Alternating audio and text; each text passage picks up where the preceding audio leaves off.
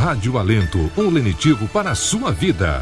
Que os dons de poder são capacitações especiais em situações que demandam a ação sobrenatural do Espírito Santo na vida do crente. E aí nós temos algumas referências bastante interessantes para nos ajudar, nos auxiliar nessa questão. Entre elas está, segundo aos Coríntios 13 e 4, o poder de Deus em nós, e aí já especificando a importância dos dons espirituais. O texto áureo é um texto bem importante por demais, quando o apóstolo Paulo, irmão Jaildo, em 1 Coríntios 2, versículo 4 e 5, o que foi que ele escreveu? A minha palavra e a minha pregação não consistiram em palavras persuasivas de sabedoria humana, mas em demonstração do Espírito e de poder, para que a vossa fé não se apoiasse em sabedoria dos homens, mas no poder de Deus. Muito bem, então, meu querido irmão Jaildo, enquanto a gente tenta aqui é, restabelecer a comunicação com o nosso irmão Adelson, a gente percebe que o ministério terreno de Jesus, ele foi marcado por inúmeros milagres, né? A gente vê é, frequentemente quando se lê o Novo Testamento, Jesus sendo não é, um grande canal, não é, o próprio poder, não é canal de poder não, o próprio poder em pessoa, efetuando os seus milagres, e inúmeros milagres aconteceram no ministério de Jesus e principalmente os milagres de curas, né?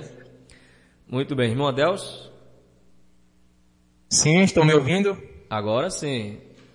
Houve um problema técnico aqui, técnico e acabou interferindo no, no som do microfone. Ah, sim, sim. Ainda está usando o, som, o microfone? Estou usando sim. Pronto, melhorou agora, vê se o, o áudio ficou bem melhor agora. Prossiga, meu querido. Pois é, então definimos a, a classificação dos dons e hoje, nessa definição, e que vale lembrar o amigo ouvinte da Rádio Alento, é uma definição em termos didáticos, né? Não tem uma classificação, Paulo, nem o próprio apóstolo Paulo didaticamente quis trazer ali como elencando dons de poder, o dom da fé, curar e a operação de milagres, mas para o nosso entendimento é, foi é, concatenado aí, né, nessa classificação de dons de poder. O dom da fé, o dom de curar e o dom de operação de milagres que nós estaremos estudando amanhã nas escolas bíblicas dominicais. E diríamos, ou estávamos dizendo, né, que o, esses dons de poder é muito importante definirmos o que seria esse poder, que foi bem lido aí no, no versículo central da lição, né, o textual da lição, Paulo usa essa expressão, quando lá em 1 Coríntios capítulo 2, verso 4 e 5, ele diz que a palavra dele não foi uma palavra, a minha palavra e a minha pregação não consistiram em palavras persuasivas de sabedoria humana, mas em demonstração Sim. do Espírito e de poder. É, e aí ele diz, para que a vossa fé não se apoiasse em sabedoria dos homens, mas no poder de Deus. Essa palavra, essa expressão poder, no original quer dizer dunamis, que significa força, energia, poder, habilidade. Então, é, essa, essa expressão, inclusive, é muito conhecida, ou a gente consegue fazer uma relação de uma expressão conhecida nossa como dinamite, né? Dinamite é poder, né? A gente sempre Isso.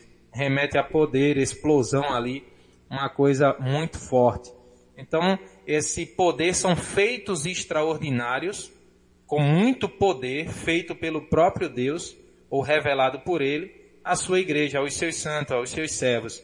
Então por isso que nós classificamos ou é classificado, aí poderíamos dizer teologicamente falando, né, no sentido de estudar os dons como dons de poder, porque são dons que Deus dá e na manifestação desses dons é revelado um grande poder de Deus, um extraordinário feito de Deus e por isso esses dons estão elencados no, na classificação de dons de poder. Muito bem, e permita-me a gente é, prosseguir no comentário do versículo 4 e 5 do texto áureo. É muito forte quando ele, ele fala, ele diz que ele não foi até a igreja com palavras persuasivas, né, de sabedoria humana. É, é bom a gente salientar que o problema não está nas palavras persuasivas, não é? O problema não está na sabedoria de palavras humanas, simplesmente, né? É, o que ele deixa aqui claro é que não teria efeito se ele usasse essa sabedoria humana para falar das grandezas de Deus para a igreja de Coríntio. E ele salienta que se ele fosse com palavras, como o senhor falou aí, né? Se ele fosse apenas com palavras humanas, palavras do homem, a igreja iria se tender ou se prender, se fundamentar simplesmente nas palavras do apóstolo Paulo, nas palavras humanas, no conhecimento dele. E eu acho interessante que ele diz que nesse fato aí, nesse contexto, a oratória pouco importa, a linguagem humana pouco importa. E ele disse que a demonstração dele diante da igreja estava baseada na demonstração do Espírito e uma demonstração de poder. Essa demonstração aqui, irmão Adelso, irmão Jaildo, é, no original, ela se parece muito com o esvaziar do que Paulo escreve lá aos Filipenses, falando sobre Jesus, que ele se esvazia, né?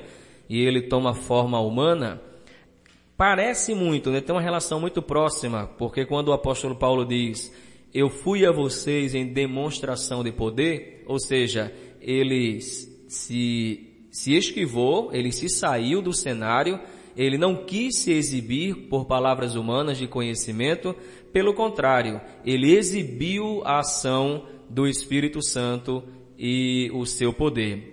Então é muito interessante quando ele usa essa expressão demonstração de poder. Mas quando ele usa a expressão, por exemplo, ele diz, a minha palavra e a minha pregação não consistiram em palavras persuasivas de sabedoria humana, e aí ele diz assim, mas ele usa essa conjunção que ela tem vários efeitos, vários significados, e o significado agora nesse contexto que eu achei é, mais importante em encaixá-lo aqui, essa expressão mais, ela faz o seguinte, ela coloca por terra um assunto secundário e destaca o assunto principal.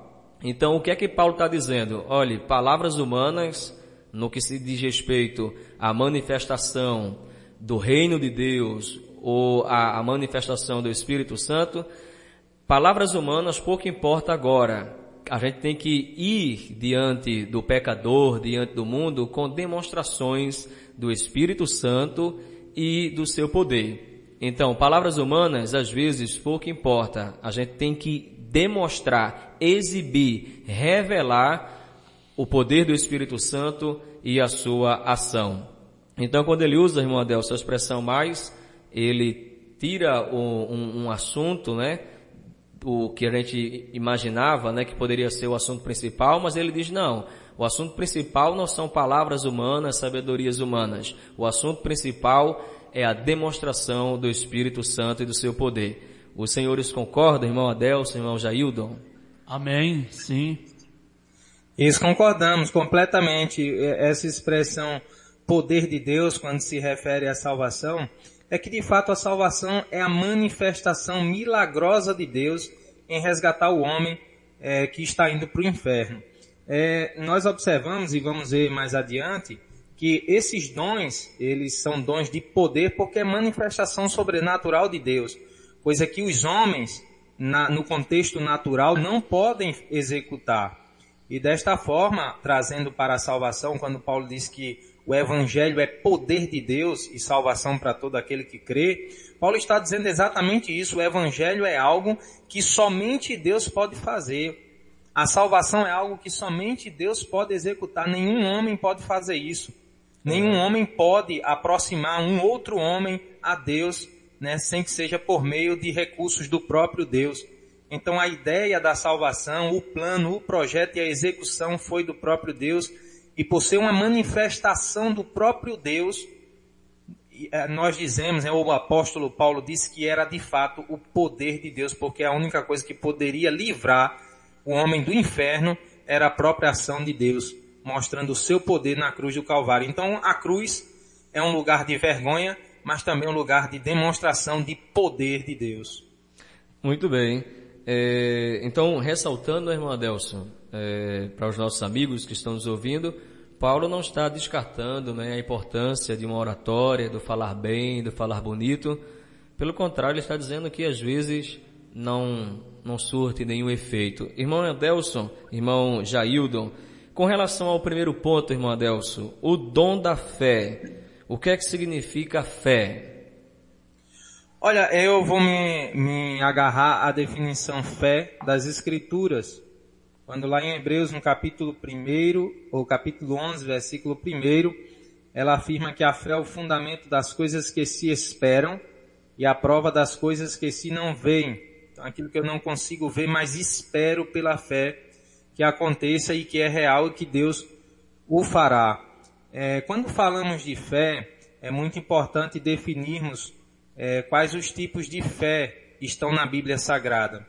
Isso às vezes causa uma confusão na cabeça é, de nós, né? todos nós cristãos que lemos as Escrituras, às vezes a gente fica pensando que fé é essa ou que fé é aquela, que execução de fé é essa. Então é importante, isso está bem definido. Há pelo menos quatro tipos de fé que as Escrituras Sagradas revelam. A primeira fé nós poderíamos chamar de a fé natural, e esta fé natural é uma fé que todo ser humano ele tem, né? Por exemplo, me faz lembrar os grandes cientistas, né? Alguns deles judeus, por exemplo, Albert, Albert Einstein chegou a dizer, né? Ou, ou, a expressar que diante de um universo tão perfeito tinha uma mente muito inteligente por trás de tudo isso e que hoje a ciência e a academia né, definem como design inteligente. Então há uma mente inteligente por trás de tudo isso. A minha razão leva o meu coração a crer que há alguém superior ao homem que criou tudo isso. Então essa fé em acreditar que há um ser superior, isso é a fé que nós chamamos de fé natural. E Paulo diz isso em Romanos capítulo 1, versículo 19 ao 21, não é, não é? Quando ele diz que a natureza revela o Criador. Ao olhar para ela, o homem acredita de fato que há um ser superior e inteligente. Então, é uma fé natural que todos têm.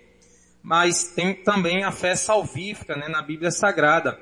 E essa fé, a fé vem pelo ouvir, e ouvir a palavra de Deus, essa fé para a salvação, crer em Cristo como Salvador, é uma fé que é despertada mediante a pregação da palavra de Deus, está lá em Romanos capítulo 10, verso 13.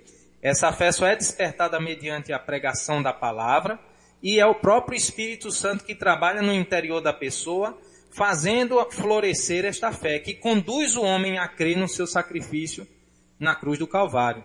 Então é o que nós chamamos de fé salvífica, fé para a salvação. Tem um outro aspecto da fé, que é a fé como aspecto do fruto do Espírito. E essa fé, ela é, ela é eu diria assim, aflorada no crente e trabalhada à medida com que o crente vai vivendo o evangelho, se aproximando de Deus, tendo uma experiência pessoal com Deus, isso vai amadurecendo o cristão. É o que nós chamamos do caráter de Cristo impresso no crente. Em Gálatas 5 e 22, que é o que nós estudamos como fruto do Espírito, né? Que ali está dividido em algumas, ou subdividido, né? Tem algumas classificações desse fruto. Fé, mansidão, que algumas Bíblias até, até traz a versão como fidelidade e fé é a mesma coisa ali no texto. Então essa fé que é despertada em nós diariamente, eu creio que Jesus está comigo, eu creio que Jesus guia os meus passos, eu tenho fé que Ele ouve as minhas orações, né? eu creio que o Senhor está me direcionando, essa fé que vai aumentando em nós pela convivência com o Senhor, diariamente. Essa fé nós chamamos de aspecto do fruto do Espírito, que é o caráter de Cristo, repito, revelado em nós. E por último, a Bíblia também traz a fé como aí o dom, o dom da fé. Sim. E isso não é uma fé simplesmente natural, também não é uma fé salvífica, e não é uma fé com um aspecto do fruto do Espírito. É algo sobrenatural, é uma fé que sai, diríamos, do normal, da fé normal que leva o homem a agir de maneira, eu diria até assim, na visão humana cega, mas crendo que assim será feito pela fé que ele aplica ali. Né? Então, esse dom da fé, que é o que nós estamos estudando hoje, é algo sobrenatural capacitando o crente a crer em Deus. É o próprio Deus quem executa isto no crente, dando ao crente uma confiança sobrenatural de que o Senhor agirá naquele momento ali, em um determinado momento. Então, isso é algo sobrenatural de Deus. Então, essas definições de fé é muito importante estar bem definida na cabeça do professor e do aluno. A fé natural, todos têm. A fé salvífica, o Espírito, ele é, cria de certa forma em si nós através da pregação da palavra de Deus. O aspecto do fruto do Espírito com a fé também, um desses aspectos. Eu cresço na fé diariamente. E a fé como um dom, que aí sim é uma capacidade sobrenatural dada pelo próprio Deus para crer em coisas que o próprio Deus pode fazer. Nós até poderíamos mencionar né, uma série de eventos na Bíblia Sagrada, dentre eles, por exemplo, a fé de Moisés, né, que fazia coisas extraordinárias crendo que o próprio Deus, mesmo sem acontecer, ele cria que o próprio Deus poderia fazer, por exemplo, na travessia do Mar Vermelho, ele creu ali que os egípcios iam perecer e que Israel nunca mais veria, ouviria, né, os egípcios novamente veria os egípcios novamente. Então, essa crença sobrenatural, mesmo sem ver, vendo o mar em sua frente, mas ainda assim ele creu de uma maneira extraordinária. E muitos ali que não tinham esse dom, obviamente, não creram e talvez até murmuraram naquele momento, dizendo: Moisés está louco. Nós só vemos mar na nossa frente, mais nada, o exército vem atrás, para onde a gente vai? Moisés disse: O Senhor vai nos livrar e vocês nunca mais vão ver os egípcios. Então veja que coisa mar maravilhosa. Ele usou a fé e nós entendemos ali que Moisés tinha sim esse dom e foi revelado naquele momento para a glória de Deus. Então esta fé ela não é dada a qualquer um, mas é uma manifestação sobrenatural de Deus capacitando determinados cristãos a ter essa fé que sobressai das demais. Muito bem. E Moisés, ele viu pela fé o livramento do Senhor antes de o fato acontecer, não é? Muito antes, né? Essa, esse demonstra, essa demonstração de fé. Meu querido irmão Jaildo, fica à vontade. Amém. E a gente entende o que o comentarista ele deixa bem claro aqui na lição da fé como dom é, que é a capacidade, né, ou a capacitação que o Espírito Santo concede ao crente para este realizar coisas que transcendem a esfera natural da vida, objetivando sempre a edificação da igreja. Então a fé que Deus ele ele dá como dom à sua igreja é, objetivando a edificação da igreja. Então o crente, ele, ele já tem essa fé dada por Deus dentro dele. Foi o que o nosso irmão Adelmo, ele acabou de falar, né, quando Moisés estava diante daquele mar e pela fé ele já estava vendo lá na frente o livramento do Senhor. Amém, meus irmãos? Muito bem. É, eu estava dando uma lida em algumas versões com relação ao dom da fé, e na versão da Bíblia Viva, irmão Adelso, irmão Jaildo, na Bíblia Viva, lá está assim, a uns ele concede, ele, o Espírito Santo, fé especial com relação ao dom da fé. Veja que não é uma fé qualquer, irmão Jaildo, irmão Adelso, é uma fé especial. Então a Bíblia viva já traz essa definição desse dom da fé que se diferencia do, dos demais, não é? É fé especial, é uma fé diferente. Quando você lê na versão de Jerusalém, lá nós encontramos assim, a outro dá a fé. Então veja que ele não diz assim, a outro ele dá uma fé. Ele diz assim, a outro dá a fé. Então ele usa o artigo definido a trazendo a ideia de que não é uma fé qualquer, é a fé. E quando você vai no novo, na, na versão transformadora, lá ela diz assim, da grande fé. Então aqui ele, ele destaca que a fé não é pequena, não tem nada a ver com aquilo que Jesus disse lá. Ah, mas é, vocês pelo menos têm que ter uma fé do tamanho de um grão de mostarda. Então não tem nenhuma relação, irmão Adelso, não é isso, irmão Jaildo? Isso. Não tem nenhuma relação, né? Exatamente. Não é isso? Não tem nenhuma relação. Então, essa fé aqui é diferenciada. Essa fé é diferenciada, o, o dom da fé.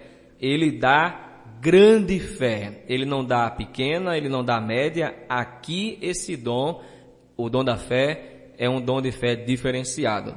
Então, a gente já se encaminha, irmão Adelso, para o segundo ponto, irmão Jaildo, quando... Eu, eu, só o- queria, eu só queria reforçar uma coisa, irmão Alexandre, se eu Sim, permite. fica à vontade. É rapidinho, mas ao amigo ouvinte da Rádio Alento, a, a todos nós, vale ressaltar que essa, esse dom da fé, bem como todas as outras, é, eu diria assim, vamos chamar de ramificações da fé que estão ali na Bíblia Sagrada, Sim. é, são simples confissões positivas de fé. Né? Por exemplo, o aspecto do fruto do Espírito na fé, essa confiança em Deus, dá ao crente a condição de crer que Deus vai fazer todas as coisas e o que o Senhor fizer é para o seu é, bem melhor ou bem maior. Né? Então, o crente tem que confiar plenamente em Deus. É a total dependência de Deus. Ter fé em Deus, nesse sentido do aspecto do fruto, é ter a confiança plena nas ações de Deus, de que Deus vai fazer todas as coisas, inclusive aquilo que nós não queremos né, naquele momento e não desejamos.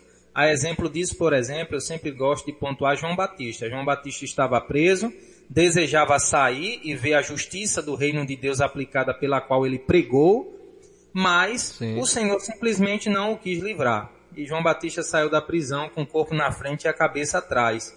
Mas ainda assim não deixou de declarar sua fé no Senhor Jesus Cristo. De crer que ele pode todas as coisas, todas as coisas. Tanto é que quando os discípulos voltam para dar notícia a ele lá na prisão do que Jesus estava fazendo, Jesus continua dando bom testemunho de João Batista. Então João Batista morreu crente, morreu confiante em Deus. Isso. Então hoje o que a gente vê muito, sabe, irmão Alexandre, irmão Jailson, Jailton, é muita a confissão de fé. Essa confissão positiva que está em moda hoje, as pessoas dizendo, determine que Deus vai fazer. Deus vai fazer, determine, determine. E alguns até disseram, eu imprensei Deus, né? E não, isso não é fé. Fé é confiar que Deus vai fazer, inclusive o que eu aparentemente ali não desejo e acho que seja uma tragédia. É confiar plenamente em Deus. Plenamente em Deus. né? Então, é bom isso ficar é, na cabeça do aluno, do professor, porque hoje a gente vê muitos absurdos se utilizando é, como fé, né?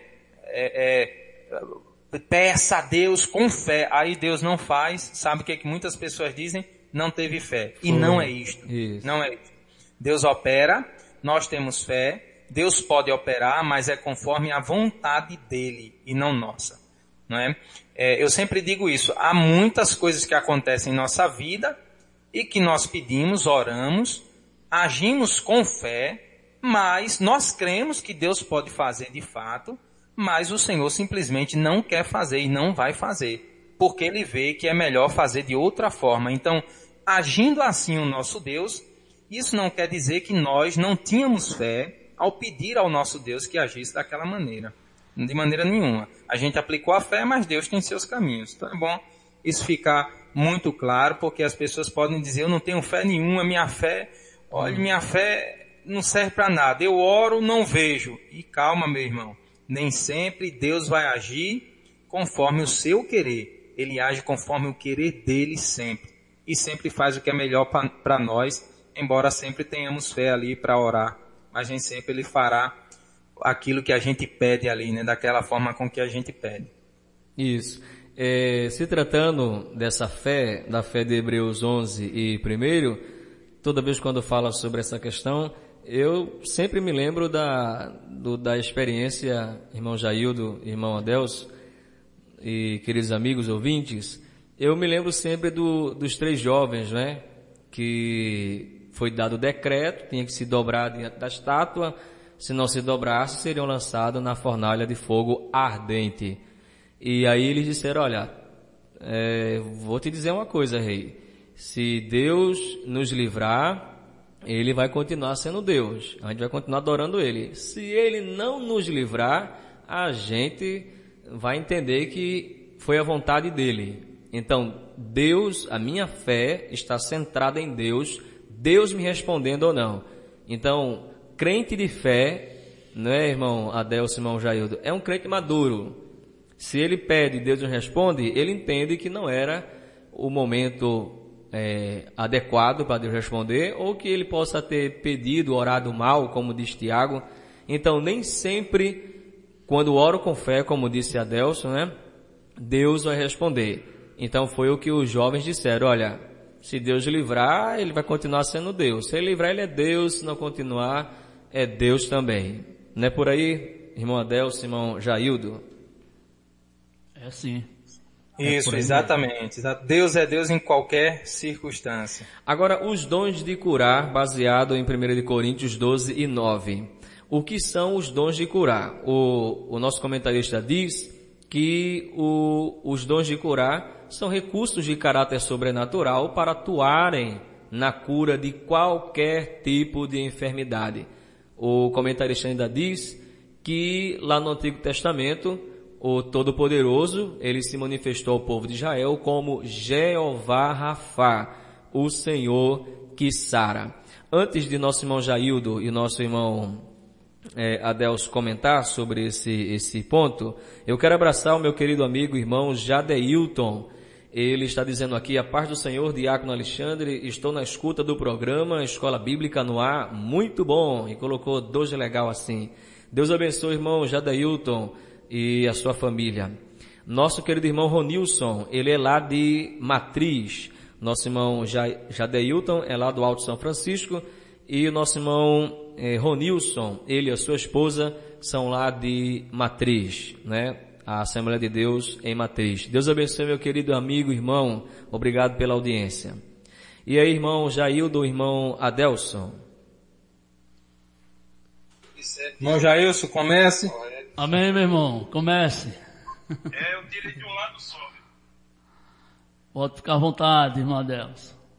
Amém. Pois é, amigo ouvinte da Rádio Alento. É, esse, esse segundo dom que está aí elencado na, na classificação de dons de poder, e que nosso amado irmão Alexandre, diácono da Igreja do Senhor, pontuou como dons de curar, ah, vale ressaltar um detalhe bem interessante, ele está lá em 1 Coríntios, no capítulo 12, né, e no versículo 9, se o amigo ouvinte abrir a palavra, vai ver que ele está no plural. A primeira coisa que nós entendemos como dons de curar, e não está lá no texto dom de curar, mas sim dons de curar, nós entendemos esse plural é, identificando, né, isso identifica uma multiforme, uma multiforme maneira, uma multiforme forma né, de Deus trabalhar, maneira variada de Deus operar através é, da cura né, de várias doenças, uma variedade de doenças, e também de manifestação de Deus. Então, essas operações em curar enfermidades das mais variadas possíveis e das formas também variadas possíveis, é, o Senhor Deus concede essa capacidade sobrenatural também a algumas pessoas. 1 Coríntios capítulo 12, no versículo 9, o apóstolo Paulo elencando os dons, ele diz, a outro pelo mesmo Espírito é dada a fé, a outro pelo mesmo Espírito dons de curar. Então, esses dons de curar são capacidades, ou a capacidade que o próprio Deus dá a algumas pessoas na igreja, para que elas possam ser um canal que Deus utilize para curar diversas enfermidades. Então, dons de curar está indicando uma variedade de manifestações, sempre no sentido da cura de uma variedade também de enfermidades. Agora, uma coisa interessante nesses dons de curar é que nem todos, em primeiro lugar, possuem esse dom. Nem todos possuem um dom de curar. Isso a gente encontra 1 Coríntios capítulo 12, verso 9, e a outro, essa expressão e a outro, não a todos, mas algumas pessoas recebem essa capacitação dada, dada pelo próprio Deus para curar enfermidades em nome do Senhor Jesus. Então o Senhor executa a cura por meio dessas pessoas.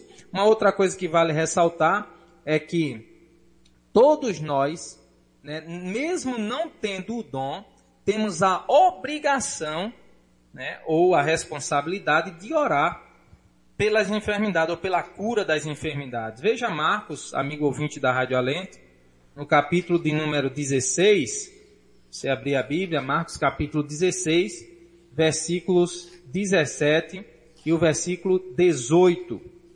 Veja que a Bíblia Sagrada nos diz. Marcos 16, versos 17 e 18. E estes sinais acompanharão os que creem.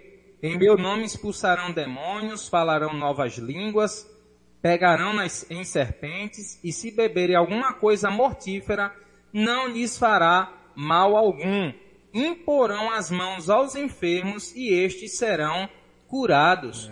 Então veja, não há nenhuma proibição de orarmos para que Deus, e isso é recomendado, né? Deus possa operar através de cada cristão orando por meio de, de uma cura divina, né? Eu peço para que Deus venha curar meu irmão, né, meu vizinho, meu irmão em Cristo, enfim orarmos para que Deus possa operar maravilhas e curar enfermidades. Agora, se Deus agir na sua oração, eu lembro muito bem, e aqui eu vou compartilhar na rádio, uma certa vez minha mãe estava sentindo uma enfermidade na minha casa, quando morava ainda solteiro, e nós sentimos do Senhor ali em fazer aquela oração, né? Então, como cristão, nós temos que orar, pedir a Deus a cura, crendo que Deus pode fazer é, pode executar a cura. E nós oramos ali, o Senhor curou aquela enfermidade, aquela dor que ela estava sentindo na mesma hora. Mas eu não tenho o dom de curar. Isso eu tenho plena consciência disso, né? Porque quem possui o dom, Deus é, esclarece e revela qual dom que você possui. Você não exerce o dom cegamente na igreja. Você executa consciente, veja que Paulo diz, faça-se tudo com ordem e decência, existe consciência na execução dos dons. Então não tinha o dom de curar, mas orei para que o Senhor curasse aquela enfermidade. Então uma coisa muito importante que fica em nossa mente, mesmo não tendo o dom de curar, Deus pode executar uma cura por meio de sua oração e de sua fé. E você não tem o dom de curar. Como também o oposto é verdadeiro. Quem tem o dom de curar, nem sempre ao orar para que se cure uma enfermidade, Deus vai operar aquele dom. Então, a pessoa tem um dom de curar, ela vai, quer dizer que ela vai orar e Deus vai curar todas as enfermidades por quem ela, orar? De maneira nenhuma. Como dissemos em aulas passadas, Paulo recomendou Timóteo a tomar medicamentos. Ele tinha um problema estomacal e nem por isso foi curado, mas sim a recomendação de Paulo foi que tomasse uma medicação para que pudesse aliviar talvez aquela, aquele problema estomacal. Então veja que nem sempre ter o dom de curar implica em dizer que Deus vai agir, porque Ele dá e se manifesta na hora que Ele quer. Como também, quem não tem o dom implica dizer que nunca vai, Deus nunca vai agir por meio dessa pessoa. Não é assim. Eu posso não ter o dom, orar para que Deus cure uma enfermidade, Deus curou, e ainda assim eu não tenho o dom, mas o Senhor operou o milagre naquele momento. E foi isso que ele disse: imporão as mãos sobre os enfermos e estes serão curados. Né? Os, os sinais e milagres seguirão aos que creem. Então, todo aquele que crê pode clamar a Deus e Deus pode, mesmo sem dar o dom, operar naquele momento por meio daquele crente. Irmão Jaildo. Amém, meus irmãos. Eu também quero expressar esta minha fé né, na palavra de Deus e adoçando o que o nosso irmão Adelson ele acabou de falar é, eu creio que Deus ele se cura e que quando o crente ele ora crendo na palavra de Deus, crendo que o nome de Jesus é poderoso, conforme a vontade de Deus e conforme o querer de Deus, sem dúvida nenhuma, o milagre com certeza irá acontecer. E eu trago como exemplo, como se tratando hoje do assunto é, o segundo ponto do dons de curar é o exemplo de Pedro e João quando estava subindo ali ao templo e viu aquele coxo e ele pedindo uma esmola e Pedro olhando para ele disse não tenho prata nem ouro, né, mas o que eu tenho isso te dou. E Pedro ali usou o dom, posso assim dizer, que Jesus já havia dado àquele homem. E ele disse que no nome de Jesus é, se levantasse e andasse. Então vimos ali o dom da cura e também pode, posso assim dizer o dom também de maravilha, porque o homem era coxo e a maravilha de Deus também aconteceu na vida daquele homem, daquele coxo. Então, meus amados ouvintes, né, da Rádio Alento, eu sei que essa rádio tem uma audiência muito boa. Eu acredito que também a minha esposa deve estar nos ouvindo neste momento, a irmã Milena, né, e alguns irmãos ali de Alto dos Mirandas.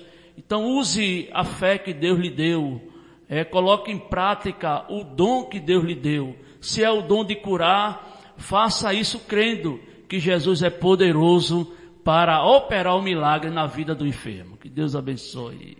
É, ah, muito bom. As cartas para hoje, irmão Jaildo, irmão Adelson, as cartas para hoje definem dons de curar como a capacidade de curar. Então, todo mundo tem essa capacidade, todo mundo é capaz de curar seguindo o, o, o, raciocínio aí de nossos irmãos, não, não é? Nem todo mundo tem essa capacidade de curar. Não que a capacidade seja dele próprio, não é?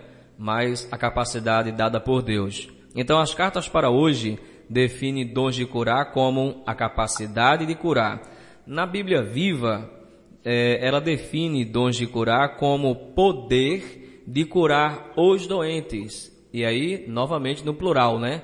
não é curar o doente, é curar os doentes. Quando você lê na versão do peregrino, a versão do peregrino define dons de curar como carismas de curas. Então, novamente, né, irmão Adelso? No plural, irmão Jaildo, Isso. não está no singular, sempre por plural, carismas de curas. E o que é carismas? São capacidades especiais dadas por Deus a uma pessoa.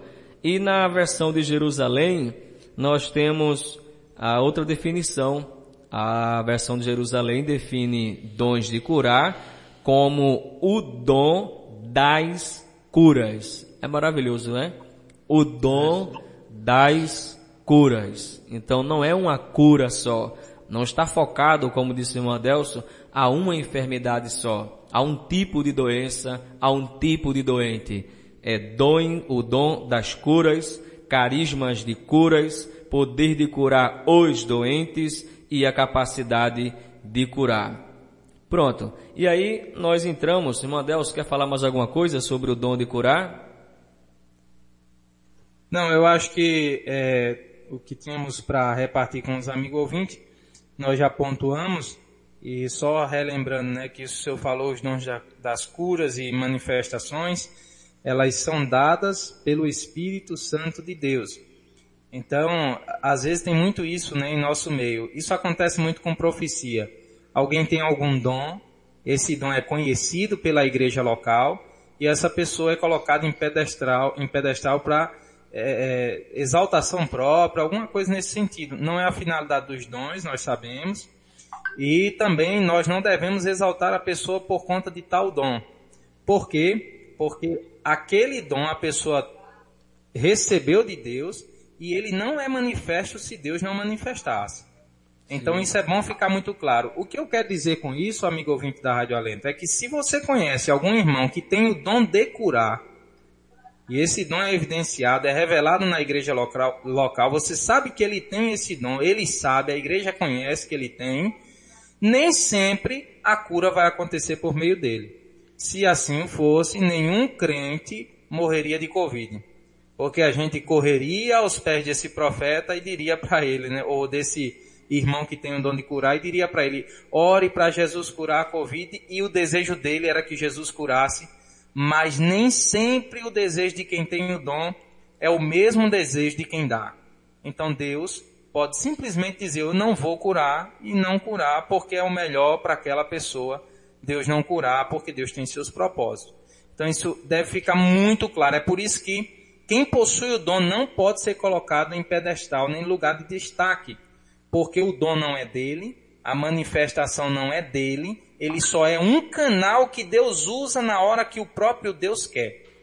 Eu sempre gosto de dizer isso. É como se o crente fosse, eu até coloquei essa ilustração na semana passada, né? O crente fosse é, uma, uma parede, né? E nessa parede o próprio Deus vai lá e abre uma porta, fecha a porta, tranca com a, com a chave e segura a chave. Quem tem a chave da porta é Deus.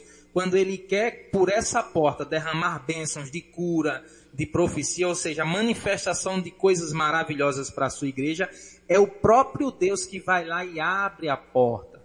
Não é o crente que tem a chave na mão e abre a hora que quer, derramando bênçãos para a igreja. Né? Então, os dons espirituais e o dom de curar, ou os dons de curar nesse contexto, eles são, ele, ele é revelado, né? ou são manifestações que Deus faz ou se revela na hora que o próprio Deus quer. Isso é bom ficar muito claro porque a gente vê muitos irmãos caindo em erros e recorrente erros de ah, eu vou em busca de tal profeta, eu vou em busca de tal irmão que ele tem dom de curar. Calma, meu irmão. Você chegar lá e Deus não quiser revelar, se Deus não quiser curar, você pode ir mil vezes na casa dele e ele continuar possuindo o dom e Deus não te curar. Então isso tem que ficar muito claro que a manifestação, Paulo diz isso capítulo 12, versículo 11, mas um só Espírito realiza, olha que coisa maravilhosa, ele realiza todas essas coisas, distribuindo-as, veja que é tudo ação do Espírito de Deus, distribuindo-as individualmente, conforme deseja. Glória a Deus por isso. Então, a manifestação é dele, o horário é dele, o tempo é dele, o desejo é dele e ele cura quem ele quer. Se ele não quiser curar, quem possui o dom vai ficar com a porta fechada, porque a chave vai estar sempre nas mãos dele. Isso é muito importante que esteja claro na mente de cada um de nós. Perfeito. Com relação ao dom de operação de maravilhas, baseado em 1 Coríntios, primeira carta de Paulo aos Coríntios, capítulo 12, versículo 10. É, esse dom de, de operação de maravilhas altera a ordem natural das coisas consideradas impossíveis e impensáveis. Já é, relacionando o primeiro item com o segundo, o exemplo bíblico que nós temos aqui é de Jesus.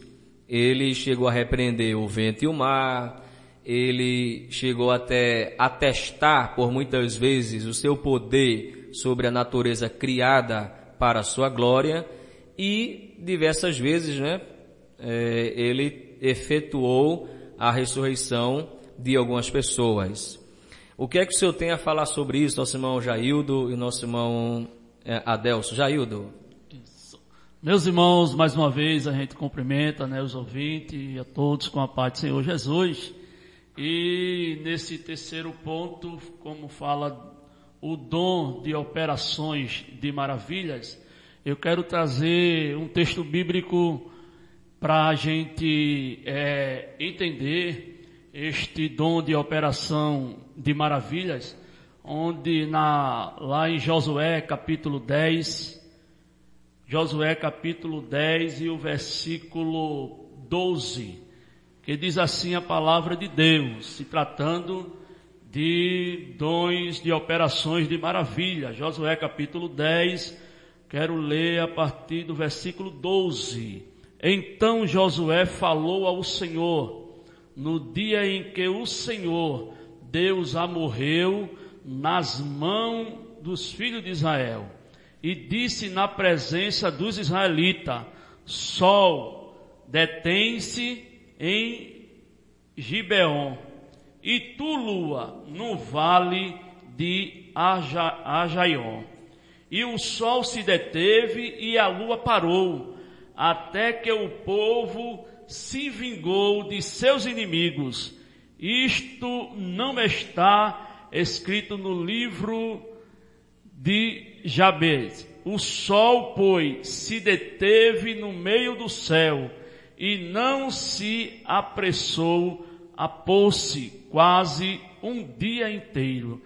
O versículo 14, e não houve dia semelhante a este, nem antes e nem depois dele, ouvindo o Senhor, assim a voz de um homem, porque o Senhor pelejava por Israel. E eu quero dizer, nesta noite, se tratando do dom de operações de maravilha, que o Senhor, assim como Ele esteve e está com o seu povo, Ele também está com você, meu amado ouvinte. Veja que o dom de operações de maravilha, ele, ele é um dom que é, é extremamente é, visível, quando assim ele é operado através né, do homem de Deus, através do nome de Jesus.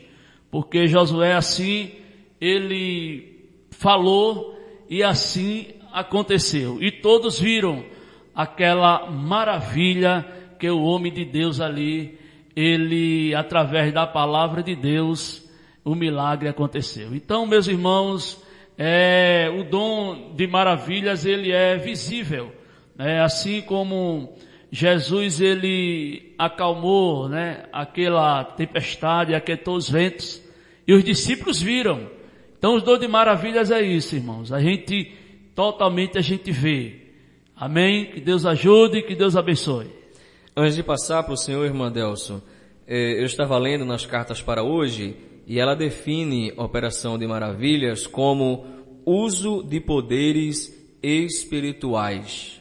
Uso de poderes espirituais. A gente lê na versão de Jerusalém e ela diz a seguinte expressão: poder de fazer milagres. Na do peregrino diz realizar milagres, trazer a, a público, né? Fazer existir. Na Bíblia viva nós temos mais ou menos assim, a alguns ele dá o poder de fazerem milagres. E aí a gente volta, irmão Adelso, para o que o Senhor disse lá atrás, que não é todo mundo que tem, não é? Não é todo mundo que tem. Assim Isso. como os dons de curar, os dons de maravilhas. A alguns ele dá o poder de fazerem milagres. E o que é maravilhas, não é? Algo que nunca foi visto antes.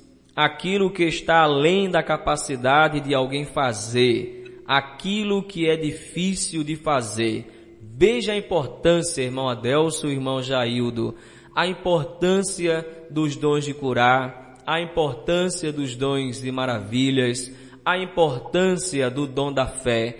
Todos esses dons, não é? Esse, esse conjunto de dons, meu querido irmão, a igreja, para a igreja subsistir, continuar, na edificação do Senhor Jesus Cristo, tem que ter manifestações de dons espirituais.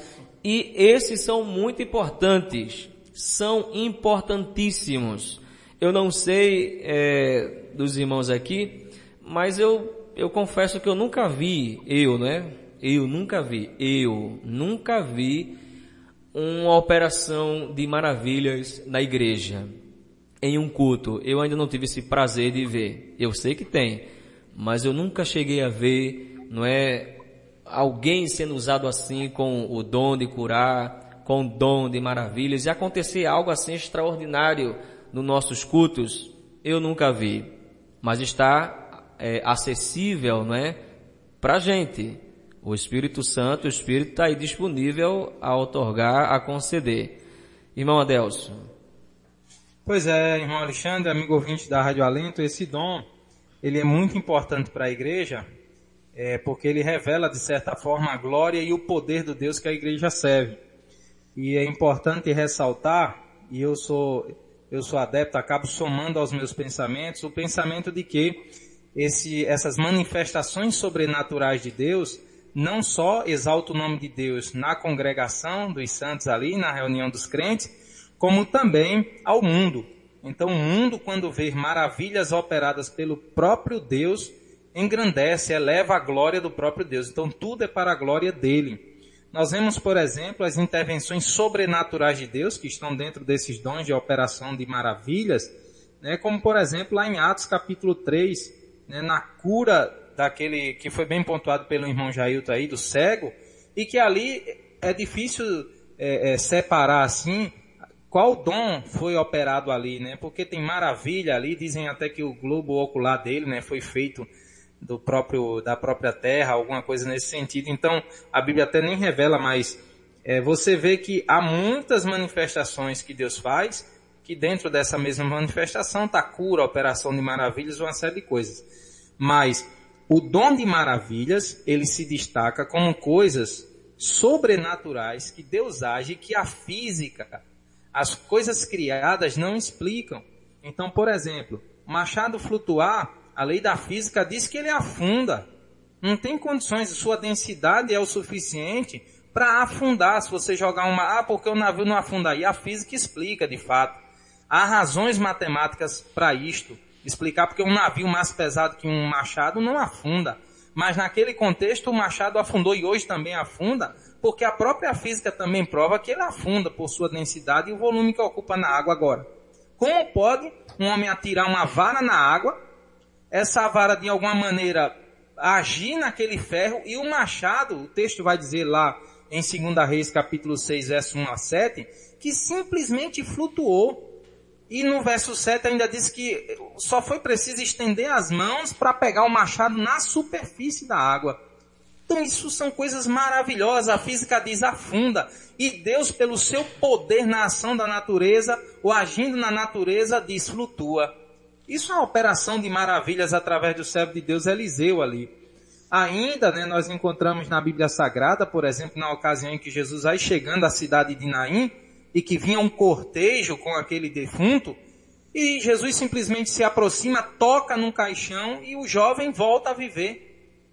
A ciência diz que o homem está morto, acabou, mas a vida para Deus pode vir a qualquer momento, né? Porque o nosso Deus pode todas as coisas.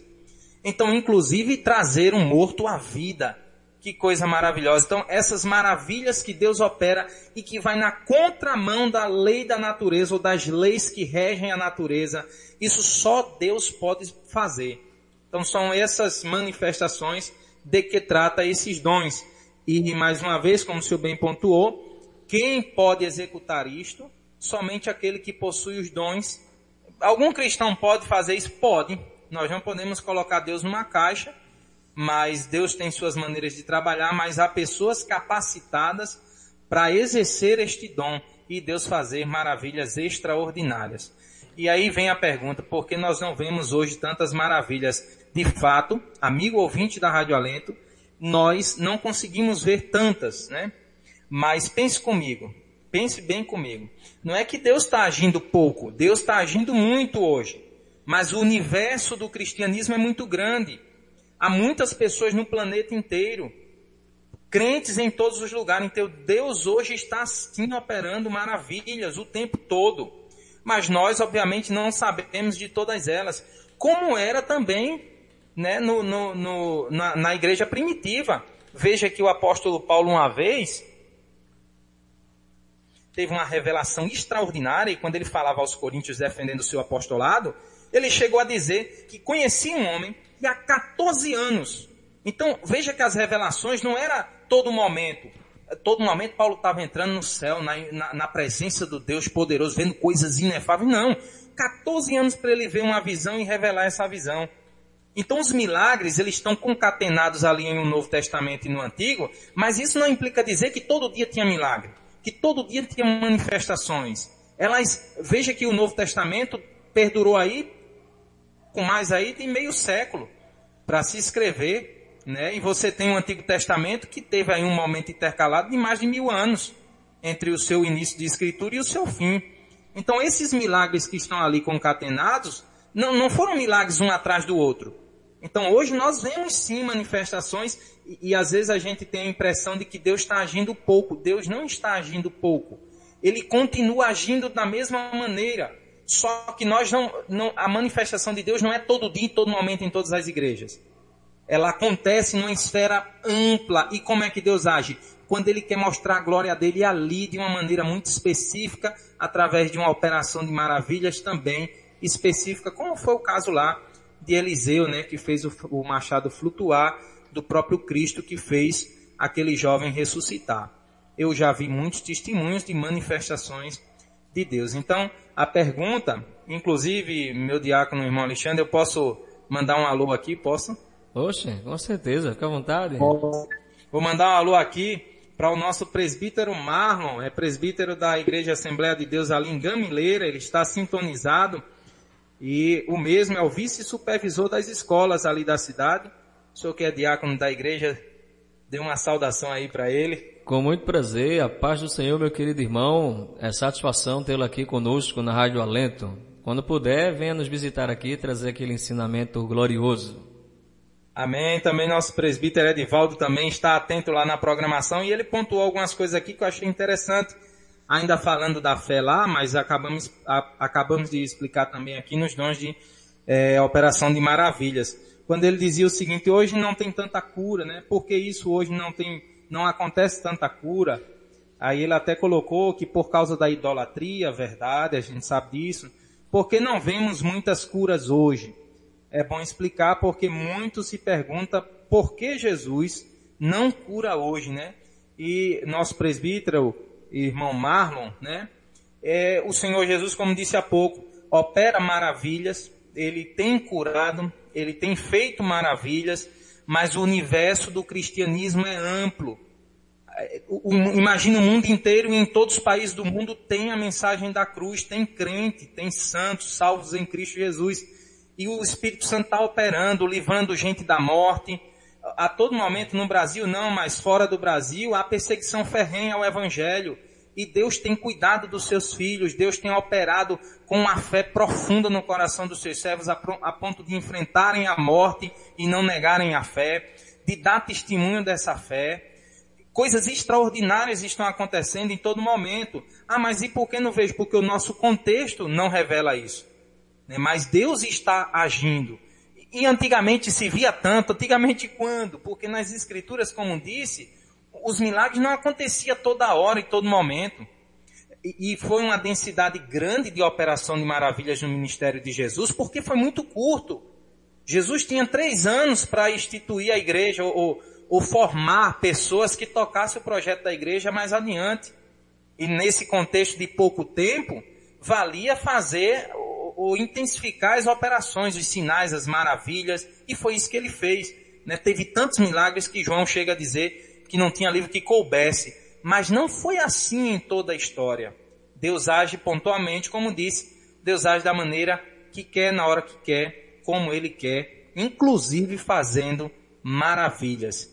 E estas maravilhas com a finalidade de glorificá-lo na igreja e também no mundo. As pessoas veem isto, Isso. veem a operação de Cristo e glorifica o seu santo nome.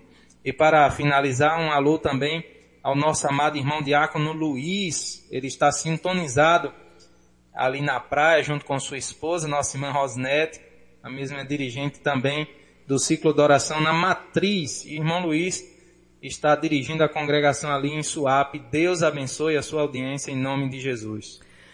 Muito bem, vamos então é, para as considerações finais, porque a conexão do irmão Adelson vai cair daqui a pouco. Nós só temos esse mistério aqui que a gente está fazendo, só dá uma oração de uma hora. Considerações finais então, nosso querido irmão Jaildo. Muito obrigado por ter vindo. É, eu agradeço primeiramente a Deus, né, por estar aqui pela primeira vez na Raio do Alento, é, com o nosso diácono Alexandre e também com o nosso irmão, é, o mestre Adelson. Adelson, né, um prazer muito grande e também saber que muitos estão nos ouvindo, né, neste momento. Então, quero agradecer muito, né, a Deus e o convite, né, que o nosso diácono fez e assim Deus permitiu que a gente chegasse. Só quero deixar e concluir em João capítulo, no Evangelho segundo escreveu João, capítulo 1 versículo 3. Todas as coisas foram feitas por Ele e sem Ele nada, né, irmão, se fez. Então, Jesus ele criou todas as coisas, então ele tem poder sobre tudo que ele criou. Então coloque a sua fé em prática, os dons de maravilhas que Deus lhe deu que com certeza Jesus ele vai fazer o milagre. Que Deus abençoe e uma boa noite para todos. Muito bem, eu que lhe agradeço por ter vindo. Irmão Adelso Nojosa. Amém, amém, irmão Jailson. Um prazer estar com o senhor aqui na rádio. Nosso diácono também, irmão Alexandre. É sempre uma satisfação também estar com um amigo ouvinte da Rádio Alento, falar da palavra do Senhor. Se você tiver a oportunidade, participe também, né? Mande dúvidas, a, mande alô para a gente também, né? Traga as suas considerações, é muito importante para que o Espírito Santo possa falar por meio de cada um de nós e assim nos fortalecer. Quero deixar para a meditação de todos, capítulo 14, 1 Coríntios, versículo 40. Mas tudo deve ser feito com decência e ordem. Era o que Paulo estava nesse mesmo contexto tratando ali acerca também dos dons espirituais e neste sentido o uso desses dons, quando ele mesmo instrui como deveria ser usado os dons dentro do culto, dentro da igreja. Rádio Alento, um lenitivo para a sua vida.